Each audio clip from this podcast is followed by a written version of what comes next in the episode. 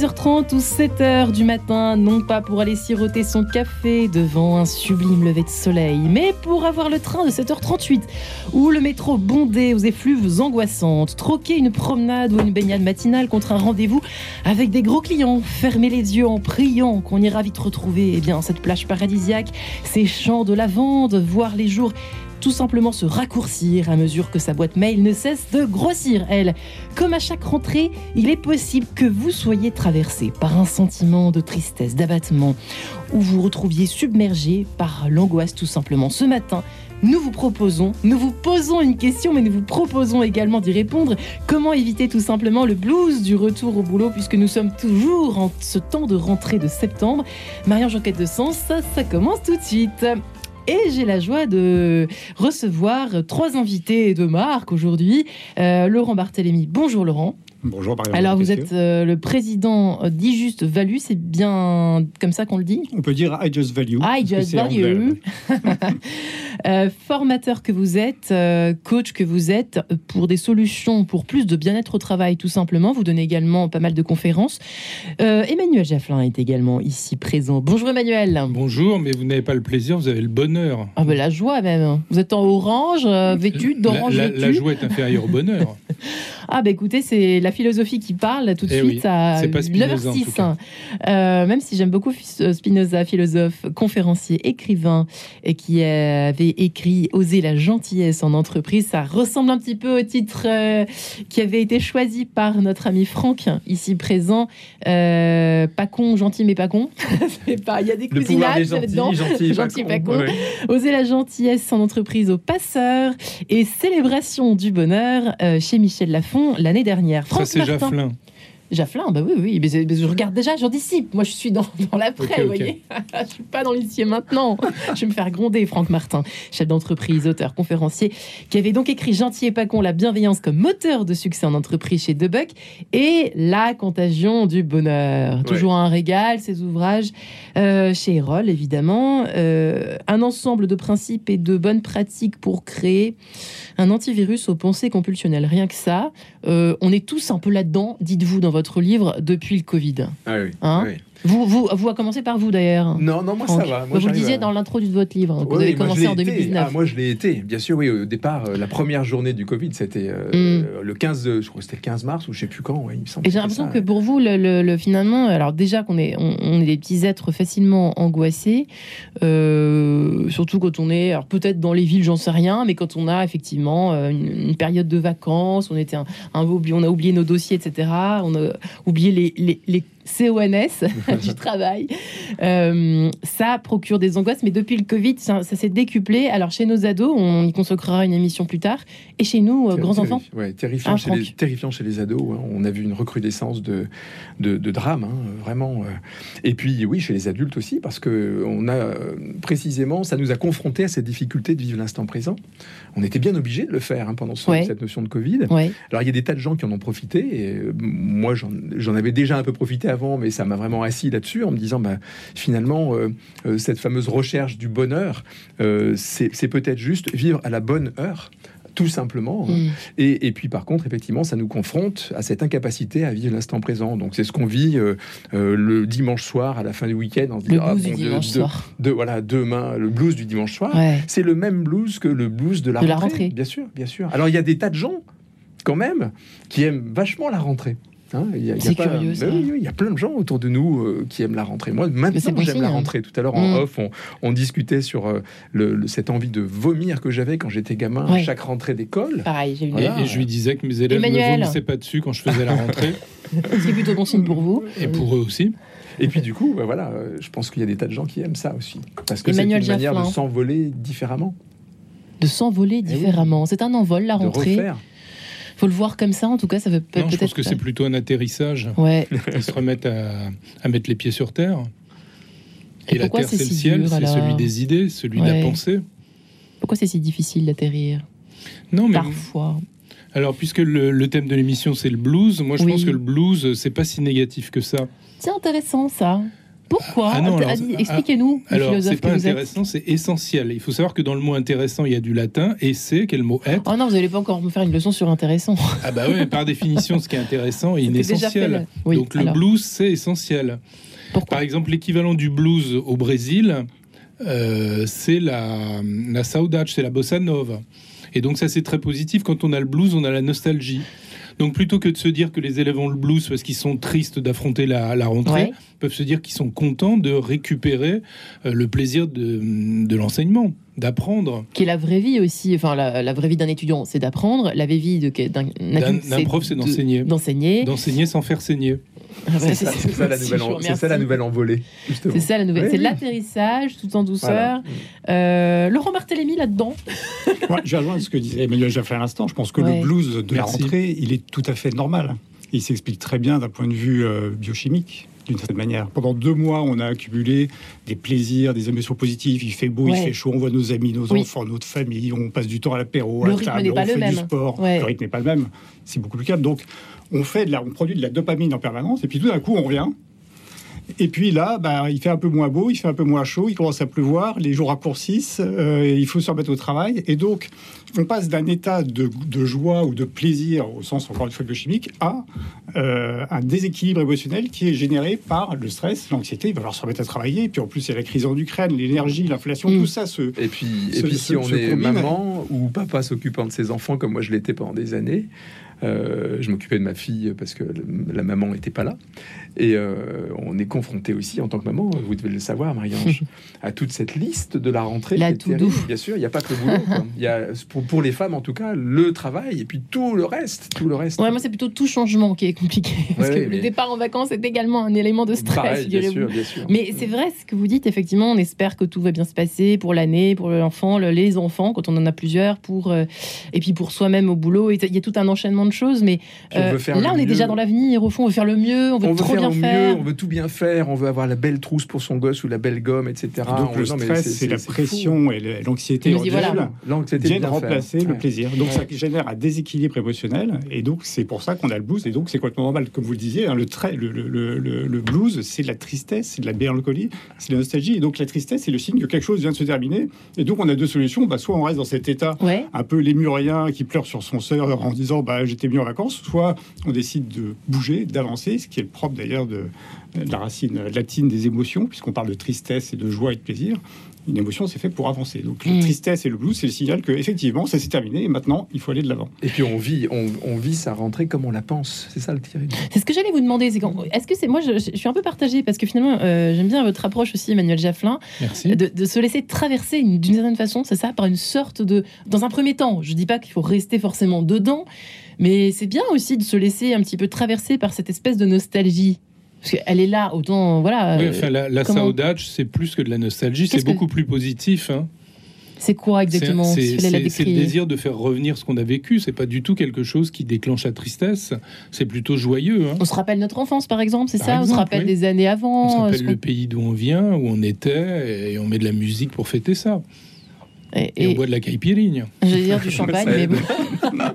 avec modération à 9h13. Oui. Euh, Franck Martin, vous êtes un petit peu d'accord Vous voyez ce que je veux dire? Parce que c'est vrai qu'il y a toujours le côté, euh, le, le parti euh, de, de celui qui nous pousse à aller de l'avant, à, à laisser de côté un petit peu nos émotions négatives, euh, compulsionnelles, etc. Et puis euh, euh, l'autre parti qui prône plutôt une, euh, les- le laisser aller des émotions, le se laisser traverser par euh, une sorte de petit la- négativisme, je sais pas. euh, On est partagé. Quand on parle de cette notion de présence, hein, de bonheur, de vivre à la bonne heure, euh, la, la première des choses, c'est d'accepter ce que la vie nous réserve. Et donc, entre autres, les émotions telles qu'elles se présentent, je dois bien les accepter. Donc, faire, Ouais. faire avec, c'est la, c'est la meilleure des Faire choses. Pour, avec. pour les accepter, il faut lire mon livre qui s'appelle Célébration du bonheur. Non, non, mais où je, où je rappelle le stoïcisme, c'est-à-dire on accepte ce qui arrive si on l'anticipe. Et c'est une autre forme Euh. d'intelligence que celle de notre société, qui Mm. nous invite à consommer, on n'anticipe rien. Et dès qu'il nous arrive quelque chose de négatif, il faut qu'on ait un assureur pour réparer la chose ouais. supposée négative qui nous arrive. Ouais, Ce qui, anticiper ce alors. qui est- ce qui est en même temps un, jugement, puisque je, là aussi, c'est encore une de nos faiblesses, de nos pensées compulsionnelles. C'est précisément, on passe notre temps à juger la vie comme étant bonne ou mauvaise, mais la vie n'est pas bonne ou mauvaise, elle est comme elle est, c'est une matière Ouais. première. Ça, c'est déjà un bon point, ça, voilà. je trouve. hein. Et, et D'accord. je- et- et c'est mine de rien, même si c'est pas aussi simple que ça conceptuellement, c'est vachement aidant quand, on- quand on comprend ce qu'il y a derrière. C'est-à-dire que, entre autres, quand on est traversé par cette pensée, cette émotion de nostalgie, la première des choses, c'est de l'accepter parce qu'on peut pas faire autrement. De la même manière que quand on est coincé dans un embouteillage, je suis bien obligé de l'accepter et taper sur mon volant en klaxonnant, ça ne fait pas avancer les choses. Donc, je pense que ça, c'est vachement aidant. Et puis, c'est aussi, donc, du coup, euh, c'est euh, euh, pouvoir agir sur ce sur quoi on peut agir. On parlait tout à l'heure de, de, de- de la maman ou du papa, d'ailleurs, qui s'occupe de ses enfants et qui a cette espèce de to-do list énorme, aller Mm. faire les courses, inscrire les enfants à la danse, prendre euh, l'abonnement, Même les garçons euh, ouais, les- ou le, le sport, euh, enfin, etc. Et je pense que tout ça s'organise précisément ici et Mm. maintenant. C'est-à-dire qu'on peut vraiment travailler sur une vraie to-do list qu'on va planifier. Euh, on va regarder si effectivement il n'y a pas des choses qu'on peut reporter. C'est-à-dire euh, éventuellement, bah, si ma fille me demande les dernières Nike, euh, peut-être que ça peut éventuellement attendre 15 jours ou un mois. Euh, et, et du coup, ça permet de, de calmer t'es cette divorcé, espèce de tu blues. dis, chacun Ça- son ça- tour, ça Emmanuel, chacun permet son de, tour, ouais. de calmer le, le- le blues euh, justement et l'angoisse de, de cette rentrée avec tout ce que ça peut comporter. Ouais. Donc c'est vraiment important de, de comprendre, effectivement, c'est d'accepter les choses telles qu'elles sont, pouvoir s'organiser et agir tel qu'on peut le faire, et puis ensuite de construire euh, euh, le quotidien. Et très souvent, quand on commence à faire ça, on s'aperçoit que c'est notre manière de penser la rentrée qui fait qu'elle devient comme on la pense. Mhm. Donc euh, euh, quand, quand je la pense angoissante, je vais la vivre angoissante. Ouais, c'est un prisme intéressant. Emmanuel Jafflin, stoi- le stoïcisme nous apprend quoi? Ça m'intéresse, ce que vous avez commencé tout à l'heure. l'équanimité de l'âme, c'est-à-dire un équilibre de l'âme qui évite d'accueillir de manière négative un certain nombre d'événements. Et cette équanimité de l'âme, on peut l'acquérir en venant à l'école de philosophie que j'ai créée, parce que je n'ai pas le droit de- d'enseigner la philosophie dans un lycée, parce que dans la philosophie, il y a la sophie, et la sophia, en grec, c'est une manière de vivre. Et Mm. donc ça s'oppose à des tas de gens qui ont une manière de vivre dictée par leur ultra-laïcité ou par leur euh, extrémisme religieux. Donc du coup, euh, enseigner l'équilibre de l'âme, c'est s'entraîner à penser et à anticiper tout ce qui peut nous arriver pour pouvoir Qu'est-ce que l'accepter. vous voulez euh, s'appeler par anticiper? Je demanderai ensuite à Laurent Barthélémy qui a l'air d'avoir un avis sur la question. Anticiper, ça veut dire quoi? Parce qu'on peut se Ça veut dire voir à l'avance. Oui, pas trop non plus. Pourquoi voir à l'avance, ça veut dire quoi Voir à l'avance, ça veut dire programmer un peu ce, que, ce, qui, ce, qui, ce qui est dans notre. euh, Ben, vous vieillissez. là, capacité. enfin, vous, quand je dis vous, c'est l'auditeur aussi. C'est vous vieillissez, donc vous anticipez tout ce qui peut vous arriver, au lieu à chaque fois de vous plaindre d'être dans telle situation. Vous êtes une femme, vous assumez d'être une femme, au lieu de vous plaindre contre les hommes, comme on le fait en ce moment dans notre société très décadente. Eh bien, je j'arrête de faire ça. Je vois les choses de façon plus positive. Non, terminez votre phrase parce que du coup, Ah vous êtes non, arrêté ce au que- milieu. Ce que vous voulez, c'est passer de la pensée à l'action. Comme on agit quand on pense. Oui, On voilà, agit- par exemple. Alors, Laurent Barthélémy, effectivement, Oui, je voulais c'est compliqué sur cette d'anticipation. Emmanuel Ouais. sur l'anticipation parce que c'est un vrai sujet. En fait, on parle d'émotion, encore une fois. On parle du blues de rentrée, donc d'une tristesse à laquelle il faut peut-être faire succéder une joie. Donc, et comme le disait très justement Franck, quand une émotion survient, il faut l'accueillir parce qu'on n'a pas le choix, c'est comme ça. On n'a pas choisi d'avoir cette émotion. Et non Mhm. seulement il faut l'accueillir, mais en plus, il faut la verbaliser, il faut l'exprimer parce que sinon on la refoule. Et si on la refoule, ça peut finir par se transformer en ressassement, en rumination, surtout si ce sont des émotions négatives du type stress et anxiété. Mhm. Donc il faut exprimer tout ça, c'est complètement normal et ça fait beaucoup de bien de le faire. C'est ce que je dis régulièrement dans les formations et dans les conférences que je peux animer sur le sujet. Après, sur l'anticipation, je suis complètement d'accord avec ce que dit Emmanuel, c'est que si on sait qu'on risque de se retrouver dans une situation stressante, par exemple, le mieux c'est d'anticiper qu'elle va arriver pour se dire si la, situation euh, survient, voilà ce que je dois faire pour bien la vivre. Voilà la mécanique ou la routine que je vais mettre en œuvre pour bien la vivre. Concrètement, en fait, vous Bah, dans l'action finalement. Si on se Ouais. dit je vais stresser par la rentrée, Ouais. le stress, c'est quoi? En fait, ça renvoie à un besoin de sécurité. C'est qu'on a, on risque, on a peur de rater quelque chose d'une certaine façon. Donc, on peut lister tout ce que l'on a à faire pour être sûr de ne rien rater. Et comme ça, ça fait tomber le stress mécaniquement. C'est extrêmement simple. C'est ça, on prépare. On Face fait to-do list. À une émotion, il faut l'exprimer. Puis après, il faut mettre en place l'action qui va permettre de répondre aux besoins qui n'est pas satisfait si cette émotion est négative. En fait, on anticipe comme on prépare un match, quoi. S'il fallait comparer ça à un match euh, sportif, hein, quoi qui est, voilà, c'est un Oui, peu ça on- finalement. On, on se met on en condition pour que euh, C'est ça, pour que ça se passe bien. Oui, le mieux c'est exactement ça. On se met en Ouais. condition. On prépare ce, qu'on- ce que l'on doit faire C'est- parce ouais. que si on est pris par l'émotion, Ouais. on n'aura plus forcément la capacité intellectuelle de réfléchir pour savoir ce qu'il faut faire. Donc il vaut mieux le prévoir à l'avance et sortir sa liste en disant je dois faire ça, ça, ça et ça. Et du coup, ça se passe très bien. Et ça marche à tout point de vue dans la vie professionnelle, dans la J'ai vie pas tout- personnelle, j'ai pas tout à même fait dans la la vie de couple. Mm, J'ai d'une pas certaine tout façon. à fait la même Ah oui vision, Laurent. Euh, c'est- ça, ça- ça se rejoint. Juste après. Euh, j'ai- j'ai, euh, euh, on- pré- prévoir, c'est c'est impossible. On peut pas voir avant. Euh, en Hmm. revanche, on peut préparer. Hmm. Donc on peut préparer, mais en étant totalement libre dans le cadre de ses pensées, parce qu'on ne sait pas ce qui peut se passer. Donc effectivement, euh, on peut avoir un parapluie, ça n'empêchera, euh, si, voilà, on ne sait pas s'il pleuvra ou pas. Et, et ça, entre autres, c'est ça, cette notion d'anticipation dont Emmanuel tu parlais. En, en revanche, il faut bien comprendre que les émotions, c'est une réaction du corps aux pensées. C'est quelque chose qui est systémique. Ouais. Ça veut dire que quand je pense d'une certaine manière, automatiquement et de manière systémique, je dégage des émotions et j'agis et j'ai mon corps qui réagit d'une certaine manière. Et quand je sais ça, bah, tout simplement, je suis capable, par exemple, plutôt que d'anticiper, de se dire ouais mais ça peut se passer comme ça ou ça va se passer comme ça, simplement de préparer les choses de manière factuelle en laissant l'ouverture totale à ce qui peut se passer. Hein. Mm. Et c'est ça, c'est important. Souvent, j'ai des chefs d'entreprise qui, qui me demandent euh, il faut qu'on prépare la réunion de demain, euh, ça va se passer difficilement, alors comment ça va se passer Ils font leur stratégie. Et moi, je leur dis bah, écoutez, maintenant que vous avez fait votre stratégie du malheur, je vous propose de faire la stratégie du bonheur, c'est-à-dire que je vous propose de prendre en, de passer en revue tous les gens qui seront demain en réunion avec vous, et puis pour chacun d'eux, d'écrire noir sur blanc au moins trois valeurs clés positives que ces gens-là vont apporter pour réussir à l'atteinte de vos objectifs communs. Et alors là, ils me regardent en me disant mais oui, mais c'est pas possible puisqu'on s'attend à ce qu'ils nous dégomment. Je dis ben, faites l'inverse. C'est incroyable. On se rend compte à quel point notre mentalité Bien est sûr.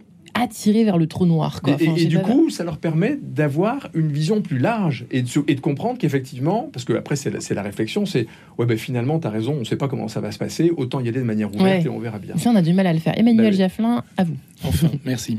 Donc, euh, je voulais prendre l'exemple tout à l'heure de- d'un fait divers. Les médias adorent la tristesse. Ils vivent là-dessus. Ils préfèrent annoncer des mauvaises nouvelles. Moi, j'ai suggéré à plusieurs médias d'ouvrir, enfin, j'ai suggéré d'ailleurs, je le suggère encore, d'ouvrir un média qui n'annonce que des bonnes nouvelles. Donc, je prends cet exemple. euh, Il y a une guerre entre la Russie et l'Ukraine. Et donc, les médias ont adoré filmer une femme qui avait perdu son fils, un, un fils euh, jumeau et donc euh, l'avoir pleuré. Et je pense à Rainer Maria Rilke qui dit dès qu'un enfant est né, déjà il est assez vieux pour mourir. Et donc il faut anticiper. On passe notre temps à pleurer ce qu'on n'a pas prévu. Ouais. Et c'est pour ça qu'on Moi, développe j'aime les bien cette assurances. philosophie. J'aime beaucoup cette Eh ben oui, mais philosophie. ça, ça suppose une sagesse. Alors, deuxième chose que je voudrais dire, c'est qu'il ne faut pas confondre le plaisir et le bonheur. Ça n'a rien à voir. Le plaisir, c'est négatif. Pourquoi? Parce que c'est la négation d'un désir. Quand vous avez un plaisir, c'est que vous avez un manque et que vous avez comblé ce manque. Le bonheur n'a rien à voir avec ça. C'est le fruit de la sagesse. C'est vous Ça veut dire quoi exactement C'est le fruit de la sagesse, le bonheur? Bah, ça veut dire que vous avez anticipé, que vous avez accepté ce qui vous arrive et que du coup vous avez un équilibre de l'âme alors que notre société aime le déséquilibre. C'est là-dessus que fonctionnent les médias, les publicités, etc. Eh bien, vous êtes bien sur Radio Notre-Dame dans Quête de Sens, effectivement. Euh, c'est amusant parce que ça fait complètement écho, euh, une fois de plus, au début du livre de, de Franck Martin, enfin en tout cas au livre de Franck Martin, ce que vous évoquez. Euh, vous racontez, vous parlez de vous en fait. Moi j'aime bien parce que c'est la première fois que vous parlez un peu de vous, Franck. Ouais. Et vous expliquez que finalement vous Mais êtes c'est pas la dernière.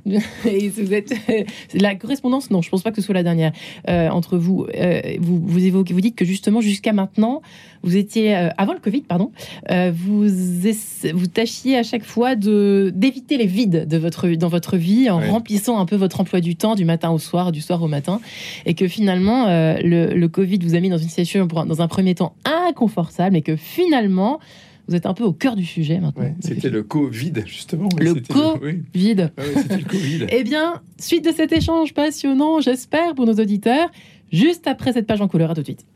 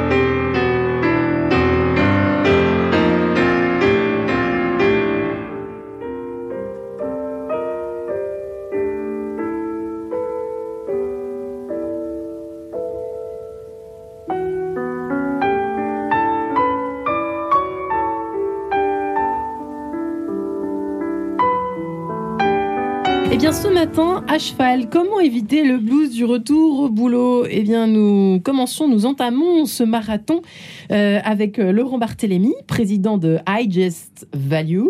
C'est bon, j'ai. On parle pas beaucoup anglais dans cette émission habituellement, j'ai un peu de mal. À m'y mettre, soudain, formateur que vous êtes, coach, pour des solutions pour plus de bien-être au travail. Emmanuel Jafflin, philosophe, conférencier, écrivain, qui a écrit euh, Oser la gentillesse en entreprise aux passeurs et Célébration au pluriel du bonheur chez Michel Lafon, et qui ouvre une école de philosophie à Sceaux. On peut le dire quand même, c'est un Ah oui, gros il faut mot. le dire, le portail. Le portail, Eh oui, magnifique. on va passer un portail pour entrer dans la sagesse. Voilà. Franck Martin pour cette rentrée, voilà. et Franck Martin, chef d'entreprise, auteur, conférencier.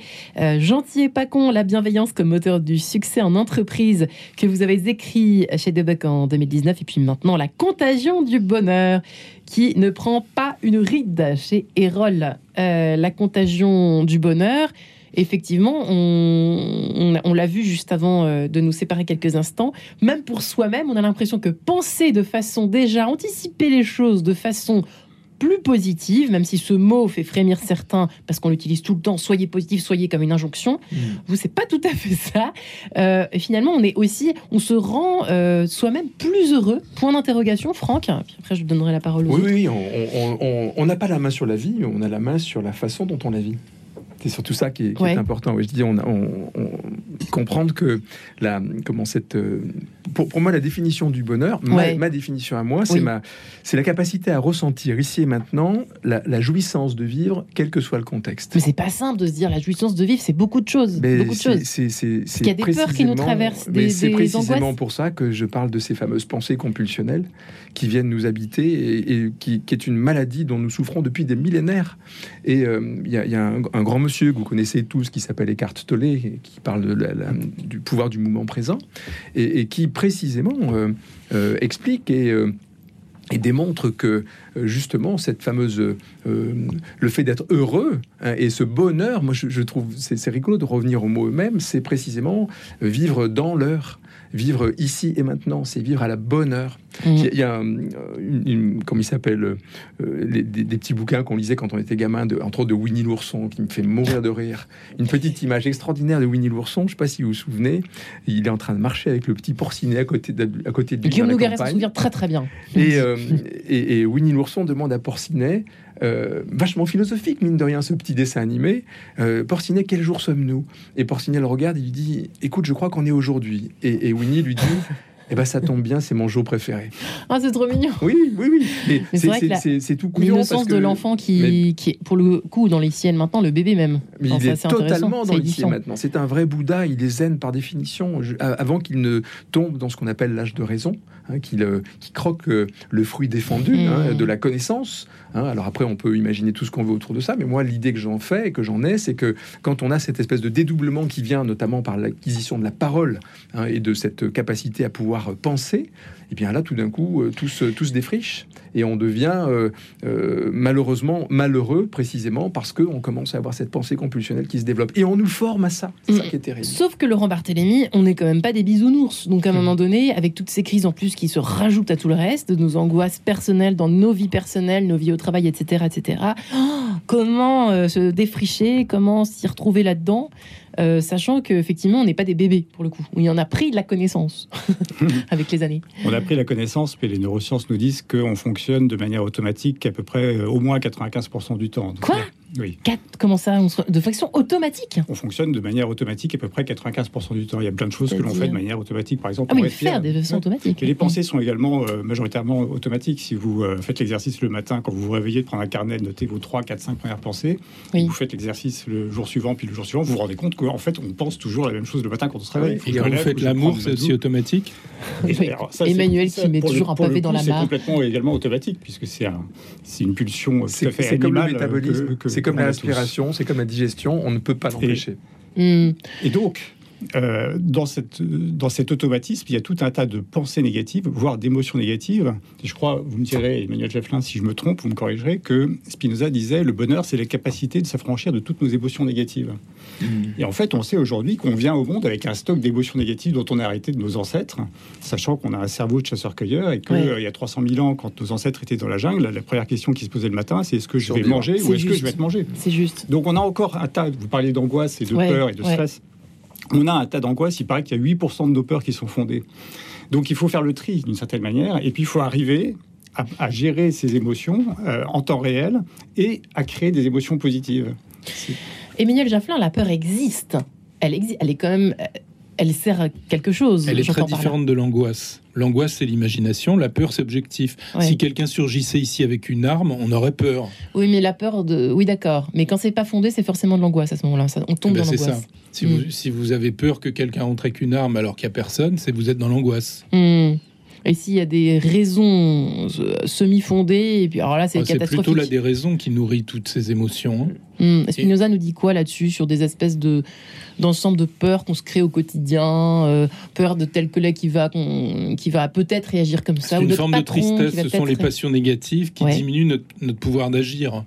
Hein, plus on est triste, moins on a envie de faire. C'est juste, c'est juste ça. Quelqu'un qui a est triste, s'il y a une panne d'ascenseur, il a du mal à monter ses six étages, alors que le joyeux euh, qui sait qu'au sixième l'attend une amoureuse va monter 4 à 4. Quelle belle image. On n'est pas dans Winnie l'ourson, mais on n'est pas très loin. Non, non d'où la nécessité de se créer des perspectives et des émotions positives. Dès qu'on a un peu plus de plaisir et qu'on trouve un équilibre émotionnel positif, on a beaucoup plus d'énergie et beaucoup plus Oui, mais l'équilibre. On euh, gère beaucoup mieux des émotions négatives. C'est un cercle vertueux versus un cercle vicieux. En fait, soit on est pris par des émotions négatives et on peut rentrer dans un cercle vicieux qui va nous faire tomber en dépression, par exemple. Soit on arrive à se créer des émotions positives parce qu'on suit des objectifs, parce qu'on pratique des activités qui vont nous permettre de produire de la dopamine et donc d'avoir du plaisir. Et donc, on va rentrer dans un cercle vertueux. Et la volonté là-dedans, alors Franck Martin, ça veut dire qu'il faut vouloir. On est d'accord? Alors, oui, oui, et puis du coup, ça veut dire aussi en termes de volonté que comme on- quand on a la conscience de cette rentrée qu'on qu'on- qu'on peut éventuellement, euh, par habitude, vivre avec angoisse, on peut la travailler différemment. hein. C'est-à-dire, on- donner des euh, exemples un bah, peu. Deux exemples tout bêtes. Comment faire euh, la, première des choses, c'est euh, comment je voudrais que ma rentrée soit si elle était idéale pour moi? Ne, ne serait-ce que se poser cette question-là. Euh, bah, Oui, je- c'est très intéressant parce que c'est vraiment une posture de coach. On est coach exactement, tous les deux. exactement. Il faut savoir ce que l'on veut. C'est quoi l'objectif C'est- voilà, que tu qu'est-ce veux que je- atteindre? Et souvent, on ne sait pas. Ben, on a- on n'a pas pris généralement, le les temps. gens se posent pas la question en Oui, fait, on parce qu'ils sont pris dans le train-train quotidien. Alors que Mm. si on se dit, en fait, qu'est-ce que je veux vraiment? Ah bah oui, tiens, moi je voudrais avoir ça. C'est ça. On se donne les moyens de le faire après. Hmm. Donc ça change complètement Franck, la perspective. Bah, basiquement, se poser des questions. D'abord, qu'est-ce que je veux vraiment par rapport à ce que j'ai là qui ne me va pas Euh, En quoi c'est important pour moi finalement Qu'est-ce que ça m'amènerait Qu'est-ce Ouais. que ça amènerait à mon entourage? À quoi je vais savoir que vraiment ce que je veux, je l'ai? C'est quoi mes critères de Par exemple, le mesure? fameux, c'est vrai que le truc, on entend énormément, on va d'ailleurs y consacrer bientôt une émission, le fait de vouloir absolument, on en parle depuis quelques temps maintenant, surtout depuis le Covid, changer de travail, changer de vie, etc. Ça, c'est un Oui. truc qu'on entend énormément. Euh, mais pourquoi pas et creuser justement là-dessus. Au fond, est-ce que c'est vraiment ce que je désire? Est-ce que je peux pas améliorer ici et maintenant dans ce travail qui ne plaît pas tous les jours? Bon, bah oui, c'est beaucoup d'ennuis, euh, etc. Mais pour autant, en dehors de ça, j'ai aussi des choses qui me réjouissent. Euh, J'ai, ce- je sais pas, des amis, une famille, euh, j'en C'est- sais rien. c'est- Mais C'est ce que je disais, ce dont on a déjà échangé ensemble dans d'autres émissions. C'est euh, plutôt que de vivre en mode problème, c'est vivre en mode solution. En mode plutôt solution. que d'être centré sur ah ça va pas, il va se passer ci, il va se passer ça. C'est je me mets en mode solution. Donc c'est voilà ce que je veux, voilà en quoi c'est important pour moi, voilà comment je vais le mesurer, voilà ce qui m'en empêche, voilà éventuellement les intérêts que j'ai à ne pas y aller. C'est-à-dire on a tous des bénéfices cachés à ne pas aller vers l'objectif que pourtant on souhaite. Vous avez un Eh ben, exemple un, un objectif, euh, euh, un, un bénéfice caché, c'est euh, si je prépare ma rentrée, j'aurai peut-être moins de spontanéité et j'ai envie de garder ma spontanéité, par exemple. Mais en même Oui, temps, je garde des dans spontanéités dans Au l'autre. travail? Oui, ou, ou avec mes enfants, ou avec je ne sais quoi. Mm. C'est, on, on a tous un- un- une intention positive à ne pas aller vers ce que l'on veut quand même. Et, et c'est- et souvent, c'est quelque chose d'inconscient. Le type, par exemple, qui veut arrêter Oui. de fumer, Oui. donc il a vraiment comme objectif d'arrêter de fumer. Et quand on lui pose la question, qu'est-ce que tu risques de perdre en arrêtant de fumer? Bah, Le plaisir. Ouais. Difficile. Bah, c'est du dur, coup, c'est- vrai bien sûr. Donc du coup, l'idée c'est de voir comment on peut compenser ça par autre chose. Et puis poser les ressources face aux, aux- aux obstacles qu'on a qu'on a listés, en se disant bah voilà tel obstacle, voilà comment je peux éventuellement le résoudre. Et puis passer à l'action. hein. Là, on est vraiment dans une démarche de coaching et d'accompagnement classique. Petit pas par petit pas. Petit pas Régler par les petit petites pas, choses. euh, planifier, lister, et puis euh, surtout ça permet de de- de- d'imaginer vraiment ce que l'on veut à la place de ce que l'on ne veut pas. On, Mm. on sort de cette espèce de de de, de, De condition. Ah ouais, c'est terrible, terrible. C'est terrible et ça conditionne aussi euh, nos, euh, nos relations qui, sont, qui se détériorent, j'imagine, avec ces pensées négatives. Le philosophe Le philosophe euh, veut parler d'Épicure. On vit dans un monde épicure, épi- pas épicurien, mais de l'épicurisme. Je pense qu'Épicure ne s'y reconnaîtrait pas, mais si on change de boulot, c'est justement parce qu'on estime ne plus y avoir de plaisir. Et je vais vous raconter l'histoire du pèlerin. C'est un pèlerin qui va au Moyen Âge, au XIIe siècle, qui va à Saint-Jacques-de-Compostelle et qui s'arrête de, alors qu'il fait très chaud, comme il a fait chaud chez nous cet été, et qui voit un, type qui transpire et qui est en train de défoncer une pierre avec une pioche. Donc il s'arrête, il lui dit euh, Ça va mon fils? Et l'autre lui dit Ben non, ça va pas, tu vois que je casse un caillou. Donc il lui dit Que Dieu soit avec toi, et reprend son chemin. Et sans mettre plus loin, il en retrouve un autre. Il lui dit toi, ça va? Il lui dit Bah oui, moi je suis en train de construire un mur. Donc le deuxième est content de ce qu'il est en train de faire parce qu'il sait déjà un peu ce qu'il fait. Donc l'autre euh, lui souhaite bonne chance, reprend son chemin, il envoie un troisième qui est épuisé mais qui sourit. Et donc l'autre lui dit qu'est-ce que tu fais? Ben, Il lui dit tu vois je bâtis une cathédrale.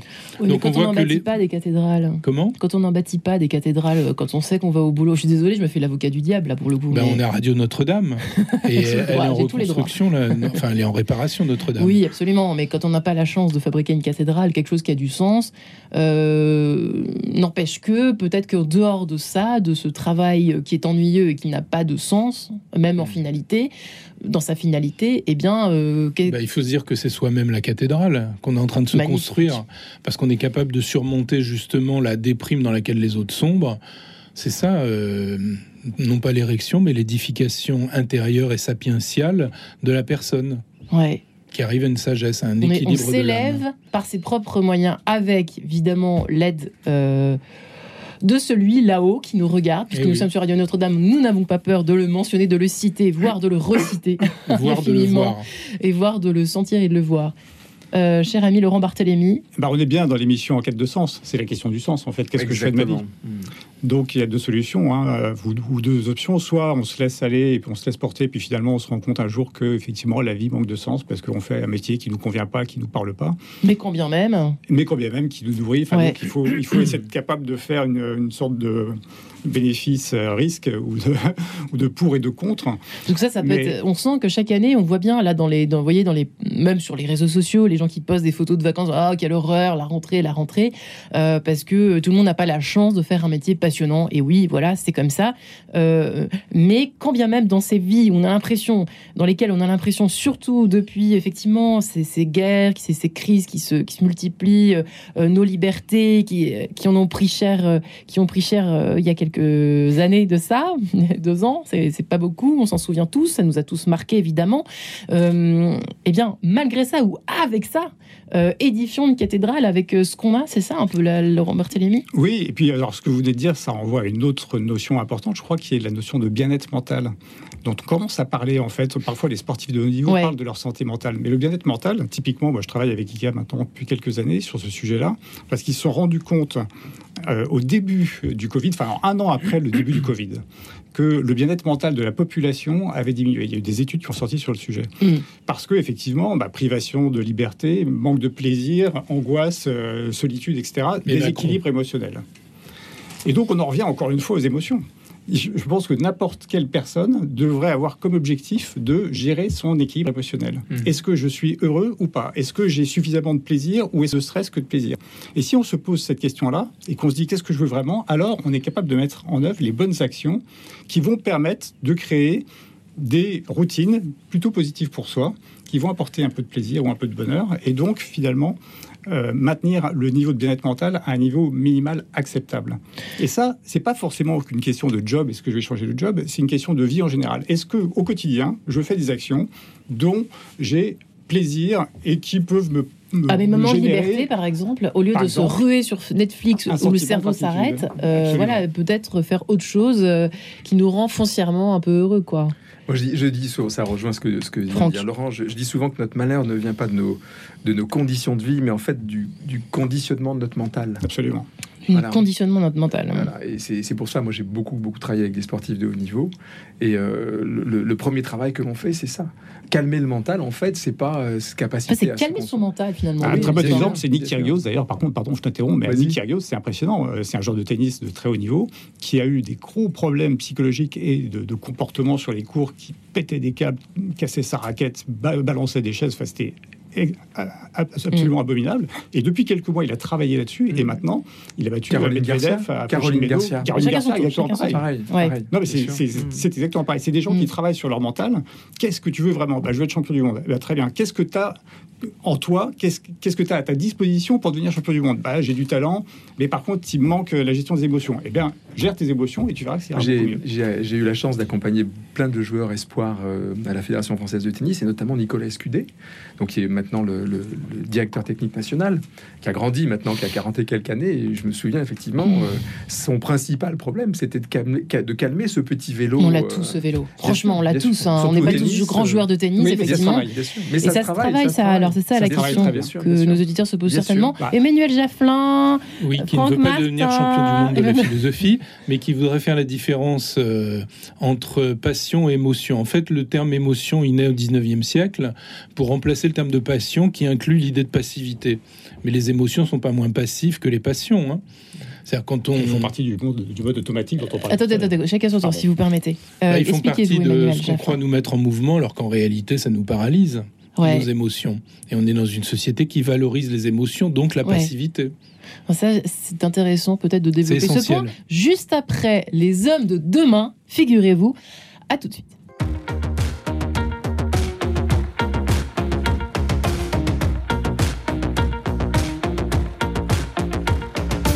C'est vrai que l'époque est dure comme la pierre, elle a le teint blafard et le regard sévère. On avance, on se replie, on se recouche, on s'ennuie en attendant que ça passe ou que ça casse. Allons enfants des jours de pluie, veuillez croire en ce qui nous lie. À nos je t'aime en prose qui éclatent comme des roses quand novembre allume ses bougies. À la noblesse des causes, aux gerbes qu'on dépose, à ce qui nous émeut, à ceux qu'on chérit, à ce qui nous émeut, nous remplit. Petit prince d'aujourd'hui fête les femmes de demain, les femmes de demain, rebelles au bois d'aujourd'hui fête les hommes de demain, les hommes de demain. Belles d'aujourd'hui, faites les hommes de demain. Sans haine, sans voile, ni sang sur les mains, faites nos cœurs purs. Pensez les blessures du monde animal, brutal, assassin qui touche à sa fin. De ne plus croire en rien. Allons enfants des jours tristes, le bonheur ça existe et c'est pas égoïste, c'est pas égoïste, ça s'invente à plusieurs, ça crie amour, ferveur en se tenant par la taille, en se disant que même nos failles sont magiques, que nos baisers sont uniques. Petit prince d'aujourd'hui fête les femmes de demain, les femmes de demain, rebelles au bois d'aujourd'hui fête les hommes de demain, les hommes de demain, petit prince d'aujourd'hui, femme de demain, profitez des jardins d'enfance, des sourires qui inspirent confiance, du haut de vos dix ans, vos trois pommes, l'avenir est un géant bonhomme, futur héros des grandes quêtes, et si la suite, et si la suite était une fête?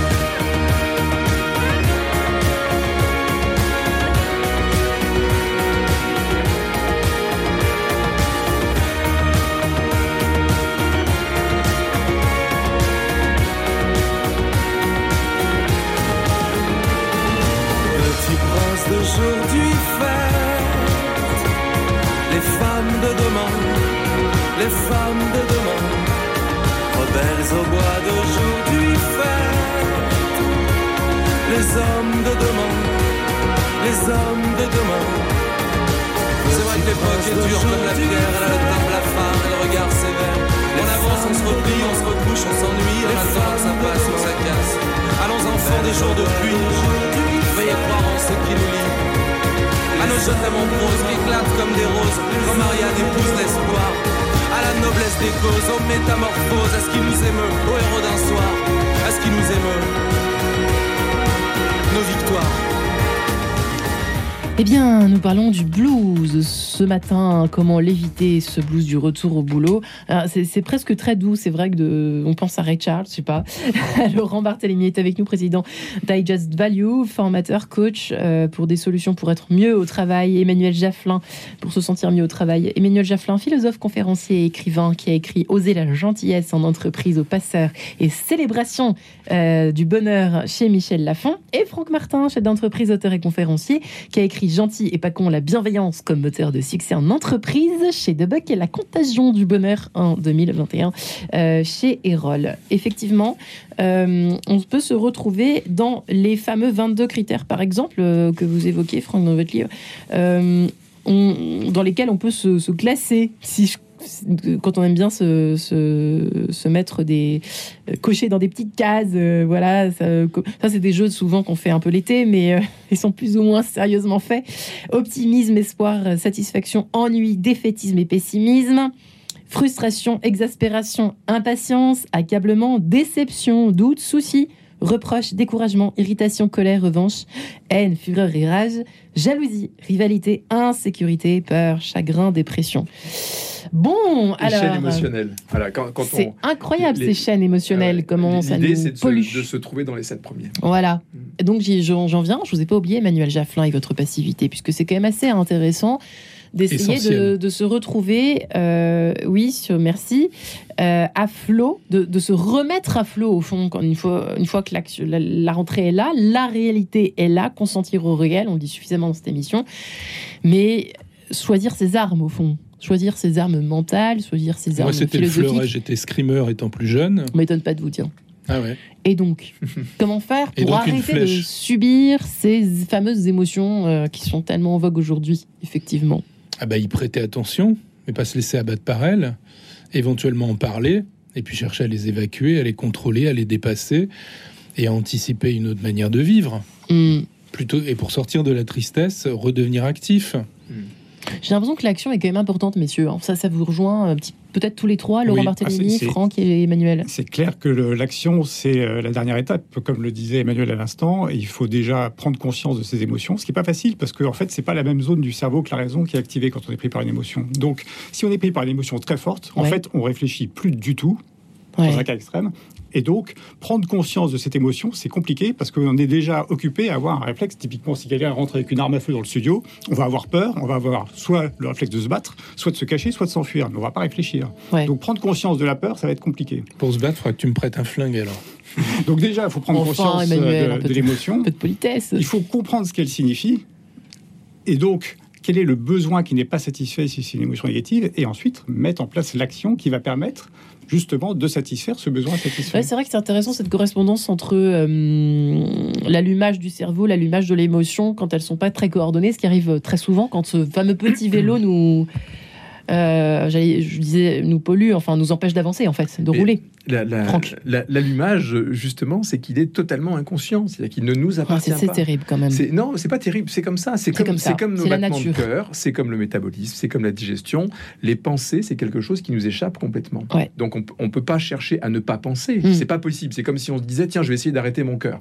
Ouais. Éventuellement, je peux ralentir mes battements, je peux me calmer, je peux calmer la respiration, mais euh, simplement à un moment donné, les pensées, je ne peux Elles pas sont les trop empêcher. puissantes. Bien, bien Ouais. sûr, je, je ne dois certainement pas m'empêcher de les avoir.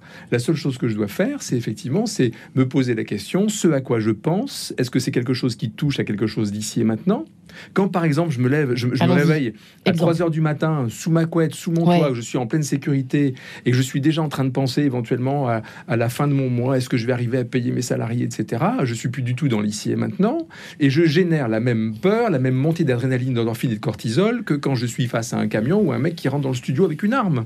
Sauf que ça n'est pas la réalité nous abîme en plus, non? Bien sûr, ça nous dire abîme. On a la, la même euh, réaction corporelle justement euh, à cette pensée et qui crée des émotions qui sont ingérables. Donc la seule chose, enfin la seule chose, une des choses qu'on peut, euh, dont on peut avoir conscience, c'est Est-ce que ce, que je- ce à quoi je pense, est-ce que c'est quelque chose sur lequel je peux agir ici maintenant? Oui ou non? Oui, j'agis, auquel cas je pose des actes, je planifie, je me projette, euh, voilà ce que je veux à la place de ce que je veux plus, etc. Et je vais commencer à agir, passer un coup de téléphone, euh, je sais pas quoi. Et si je peux pas agir, bah, la première des choses, c'est de se recentrer sur soi.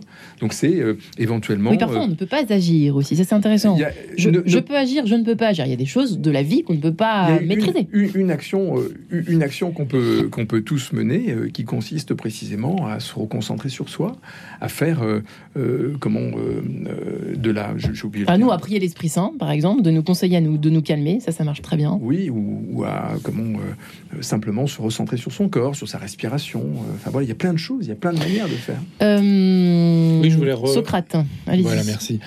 Euh, je voulais repartir sur la respiration. Moi, je commence mon école justement par cet exercice respiratoire qui est plutôt, ori- qui est plutôt oriental que grec. C'est-à-dire commencer par inspirer, expirer. Et tous ceux qui nous écoutent, si vous avez un problème, faites cet exercice de respiration. Vous verrez que tous les problèmes qui vous tombaient dessus, euh, après votre euh, séance de respiration, euh, ça ira mieux. Vous l'affronterez. Méditation. plus- Oui, C'est-à-dire oui. qu'on voit plus clair, c'est ça? On Bien voit sûr. plus. euh, on libère la pression qu'on avait au niveau cardiaque, au niveau du cerveau. Enfin bref, la respiration est Bah, très écoutez, demain, salutaire. je me réveillerai, j'essayerai. et, vous, et vous me le direz. Et je vous C'est dirai. apprendre à méditer. Laurent, et à prier chez nous, euh, effectivement, la prière qui est une aide fantastique. Laurent Barthélémy. Oui, je voulais juste rebondir sur ce que disait Franck. Je suis complètement aligné sur le fait que nos, pens- nos pensées nous échappent. Nos pensées sont automatiques. On croit qu'on a eu une idée, mais en fait, c'est notre cerveau qui l'a eu avant qu'on en ait conscience. Donc là-dessus, on est complètement Ouais. d'accord. Après, je pense qu'on peut s'arrêter de penser. C'est ce que font les gens qui méditent, par exemple, Mhm. qui fixent leur attention sur un point ou sur rien, en disant je ne pense à rien, je ne pense à rien, je ne pense à rien. etc. Mais oui, sauf que tu as les pensées qui arrivent. Mmh, ouais, Oui, forcément. mais justement, la, la bonne Forcément. méditation, c'est d'arriver à laisser les pensées passer sans y attacher d'importance. Donc sûr. ne plus être omnubilé par ce que pense. Voilà, l'omnubilation. On est d'accord. Focaliser Mmh. sur soi. Ça, ça me Et parle. en effet, je vous rejoins tous les deux sur le fait que pratiquer la cohérence cardiaque, respirer, inspirer, ça permet de faire. En fait, ça actionne le, le système parasympathique, donc ça calme le rythme cardiaque, ça permet de retrouver de la sagesse et de se rendormir si on a fait une insomnie. Alors moi, j'ai appris que c'était les pères de l'Église qui avaient inventé ça, euh, alors qui, ont repris ça peut-être à d'autres sages, euh, mais n'empêche que ça se fait depuis la très très très très Absolument. très longtemps cette histoire. On se est trop beaucoup. désincarnés. Bah non, parce qu'on est désincarnés. On nous le dit tout le temps. Ici, je me permets de le rappeler parce que tous les invités ici dans cette émission Enquête de Sens le rappellent tous les jours. Donc euh, retrouvons un peu ce- ce- ce- cette harmonie euh, corps-esprit, corps, âme, esprit, n'est-ce pas, Franck Ouais. Et l'harmonie entre les Passons personnes. de la porte de l'enfer à la, à- au paradis. Ça, c'est un des titres de votre chapitre même, hein, n'est-ce pas Oui, oui, c'est ça. C'est, on se crée le paradis, c'est, on se crée l'enfer. Et on se crée l'enfer. Bien sûr, on se crée l'enfer. hein. Tout ce que je disais tout à l'heure, euh, c'est pas la réalité qui nous limite, c'est l'idée qu'on s'en fait. Euh, c'est, une phrase basique. que Moi, j'ai appris il y a une trentaine d'années, et quand j'ai compris ce que ça voulait réellement dire, euh, ça m'a vraiment permis effectivement de, de savoir agir précisément sur ce sur quoi je peux agir et de ne pas penser avant les actions. Donc, première chose, peut-être se demander alors, déjà, est-ce que je peux agir sur cette affaire ou est-ce que je ne peux pas agir? Si je ne peux pas agir, alors, Je il faut, j'en parle? Je, je- déjà? Je peux en parler, ou si je suis tout seul et que je peux en parler à personne, je me reconcentre d'abord sur l'ici et maintenant. Donc, Mm. je fais une prière, je, je fais de la méditation. Il y, a- il y a plein d'exercices. Mm. Je- Je, je, je- j'essaye de voir comment je, je peux jouer le jeu. C'est-à-dire, euh, est-ce que ce que je fais, est-ce que c'est juste? Est-ce que c'est équilibré? Est-ce que c'est utile? Emmanuel? Oui, je voulais revenir Oui. sur le paradis, puisque Oui. euh, il en parlait. J'ai écrit un petit livre qui s'appelle On ira tous au paradis, dont le sous-titre c'est Croire en Dieu rend-il crétin Sous-entendu, il rend pas crétin, il rend chrétien. Hmm. Et donc, euh, c'est un livre plutôt mystique qui montre que plus on a le sens du mystère, plus on s'épanouit et plus on accède à un paradis euh, présentement. Pourquoi? Parce qu'on vit dans un monde non mystérieux où tout est rationnel, rationalisé et aplati. Et il faut avoir le sens quand même un peu de ce qui n'est pas dit. Hmm.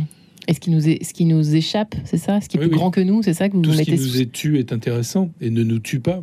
Et ne nous tue pas, nous rend plus fort. Eh ben oui. C'est ça la, la vérité pour vous? Ah, je sais pas si c'est la vérité. Il n'y a pas de vérité pour moi. Il y a la vérité absolue. Mais en tout Mm. cas, le, le- le mysticisme, c'est quelque chose qui se, par- qui se partage peu. Moi, je vais à l'église tous les jours. Pourquoi? Parce que c'est un des rares endroits euh, Mm. dans les villes où il y a du silence. On se retrouve à la fois seul et très accompagné. Et on s'entend respirer quand on est seul dans la journée. Je, je partage un petit et peu on, votre et on est expérience. invité à le faire davantage que dans la rue ou dans une boutique. On est bien d'accord, Emmanuel. Effectivement, la part de mystère de la vie, la- le, le petit mystère, puis il y a le grand M, le grand mystère euh, euh, mystique, et puis, euh, enfin, euh, dans la mystique, dans la religion chrétienne, et puis il y a aussi, euh, ou dans les religions, parce qu'il y a aussi Oui. mystique dans d'autres religions, bien évidemment, mais il y a le petit mystère de la vie. Et c'est vrai qu'on a du mal à l'appréhender, étant donné qu'on veut tout contrôler quand même. Il y a cette affaire-là, messieurs, hein, le tout contrôle, on veut tout, tout maîtriser, tout faire bien. C'est l'excès dans même, enfin, quand on, quand on, quand on se fait coacher, ou j'imagine qu'il y a des gens aussi qui font ça pour encore mieux contrôler, mais ils se trompent de chemin au fond. Laurent Barthélémy. Hum, je ne sais pas si vous êtes tout à fait d'accord avec ça d'ailleurs. On Alors, peut pas tout contrôler, on est d'accord. Ah, on peut pas, je pense qu'on peut pas tout contrôler. Je pense même qu'on contrôle pas grand chose, puisqu'on, comme on le disait il y a quelques minutes, on contrôle même Ou pas alors je n'ai rien compris à l'émission. On contrôle le lâcher prise. Mais Bah, c'est ça. Oui. Accepter. on peut prendre conscience du fait que la volonté de contrôler, ça renvoie à un besoin fondamental qui est le besoin de sécurité. Ouais. Si on ne se sent pas en sécurité, on va essayer de contrôler. Pour, euh, parce qu'on est en mode survie. Encore une fois, comme je disais tout à l'heure, on a un cerveau de Quittons ce chasseur-cueilleur. mode hein. survie. Hein. On est- ce mode survie en fait. hein. Oui, mais c'est ça qui est difficile, C'est c'est dur, que hein. les gens ne sont pas forcément conscients qu'ils sont en mode survie. Mais. En fait, notre cerveau de chasseur-cueilleur, il a quasiment pas évolué depuis 300 000 ans. La seule partie qui a un peu évolué, c'est le cortex préfrontal qui nous permet de réfléchir et donc de créer des solutions technologiques qui nous ont fait gagner en confort et passer de espèce vulnérable il y a 300 000 ans à Ouais. espèce dominante aujourd'hui. Hmm. Donc on est naturellement poussé par ce mode survie qui nous pousse à vouloir du confort, du plaisir, d'où la, la gestion des émotions qui est nécessaire parce qu'on nous vend de l'émotion et, et on est dans un monde qui est complètement émotionnel et pas rationnel comme le disait Emmanuel. Ouais.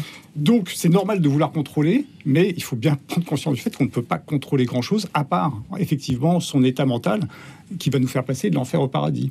La perception qu'on a de la vie, notre réalité, elle est complètement personnelle et elle est le produit d'un prisme au travers duquel on voit la vie. Mais en fait, on ne voit pas la même chose. Moi, c'est un exercice que je fais systématiquement dans mes conférences. Je montre un vêtement qui a deux couleurs et je demande aux gens quelles sont les deux couleurs que vous voyez. Alors, il y en a qui disent, bah, moi, je vois du blanc et du bleu. Puis l'autre qui dit rose et marron. Et puis beige et vert. Enfin bref, il y a 6, 8, 10 couleurs qui ressortent. Alors qu'il n'y en a que deux sur le vêtement. Donc la perception qu'on a de la réalité. Comment ça Attendez, quand je complètement comprends pas comment on peut voir. de- C'est bizarre ça. c'est Bah, on fera l'exercice si vous voulez après. Qu'est-ce que c'est que cette histoire?